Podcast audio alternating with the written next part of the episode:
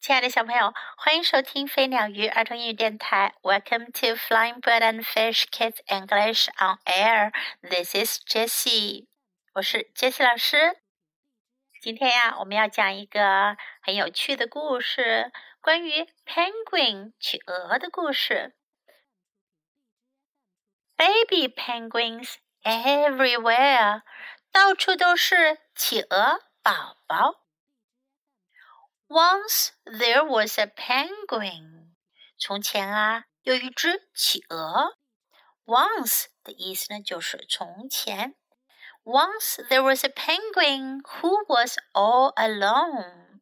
他很孤单。She enjoyed the peace and quiet of the sea and ice。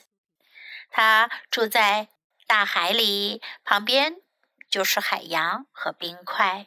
他很喜欢这一切带来的寂静和安宁。Yet some days she felt lonely。不过呢，有些日子呢，她会感到很孤独。One day she saw something floating in the water。有一天，她看到有什么东西在水面上飘着。A hat，一顶帽子。and from that hat popped a little penguin。从那顶帽子里呀，跳出来一只小企鹅，and another，又跳出来一只。The penguin was happy for the company。企鹅很高兴，有人陪伴它了。But then came another。但是啊， 又从帽子里跳出来一只企鹅，and another, and another, and another，从帽子里跳出来一只又一只，一只又一只的企鹅。There were baby penguins everywhere，到处都是企鹅宝宝。 小朋友们，这顶帽子你们猜到了吗？会是一顶什么样的帽子呢？This is a magic hat, right？是一顶魔法帽子，或者呀，这顶帽子曾经属于一位魔术师。只有魔术师的帽子呀，才会不停的往外冒东西，对吗？Now the penguin wasn't lonely anymore。现在呀，企鹅一点都不觉得孤独啦。She was very, very busy. 她非常非常的忙，每天啊都忙着照顾企鹅宝宝们，忙着和企鹅宝宝们玩这个玩那个，做游戏，还要给企鹅宝宝们准备食物。And more than a bit tired. 除了忙，企鹅还觉得有点累了。Happy as she was. She needed something。尽管她很快乐，她还是需要一点什么东西。是什么呢？她需要的是什么呢？Just a minute to herself，就是她自己一个人待一会儿的时间。Because we all need some time to be alone, though being together is a lot more fun。虽然啊，在一起更好玩，但我们大家都需要有些时间自己一个人待一会儿，安静一会儿。你能体会到这只企鹅的心情吗？你有没有过类似的感受呢？比如，有的时候你希望有很多的朋友陪你一起玩，然后大家都在一块玩了很久了，你可能会觉得有点闹，想要自己安静一会儿。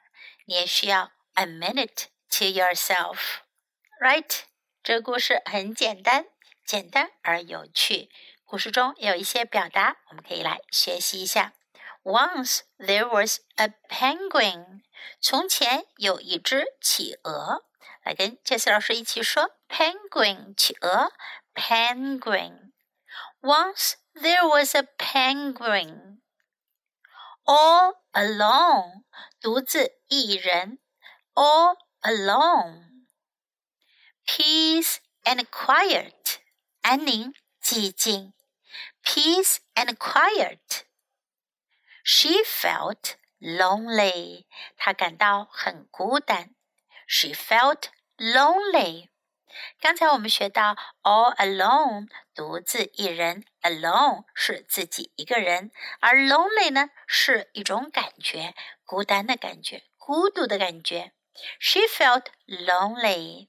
有的时候我们都会感到孤单，这时候你可以用 lonely 这个词来表示。你可以说 I feel lonely。I feel lonely. A little penguin 一只小企鹅，a little penguin.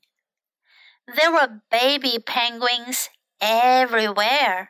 到处都是企鹅宝宝，baby penguins，企鹅宝宝，everywhere，到处每一处。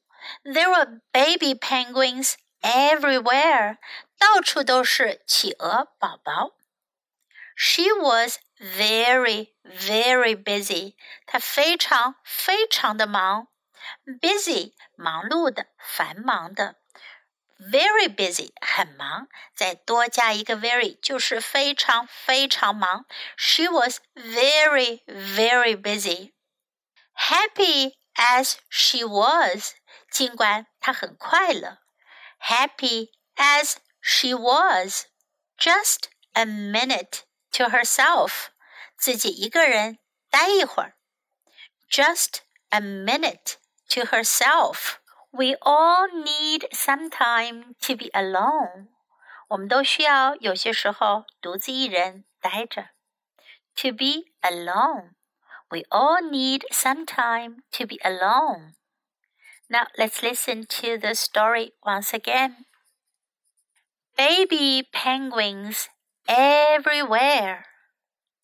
Once there was a penguin who was all alone. She enjoyed the peace and quiet of the sea and ice. Yet some days she felt lonely. One day she saw something floating in the water a hat and from that hat hopped a little penguin and another. The penguin was happy for the company. But then came another and another and another and another. There were baby penguins everywhere. Now the penguin wasn't lonely anymore. She was very, very busy and more than a bit tired. Happy as she was, she needed something. Just a minute to herself. Because we all need some time to be alone, though being together is a lot more fun。故事讲完了，这个故事呀，献给那些喜欢和朋友待在一起，也喜欢有时候独自一人待着的朋友们。二零一七年就快要过去了，这一年里，这次老师给大家讲了很多的故事。你最喜欢的故事都是哪些呢？可以留言告诉杰斯老师哦。新的一年里，这次老师还会给大家讲更多好玩、有趣、好听的故事。你想听什么样的故事呢？可以告诉杰斯老师哟。你可以在荔枝电台留言给杰斯老师，也可以在杰斯老师的微信公众号 “You English” 留言。OK，thanks for listening. Thanks for your support.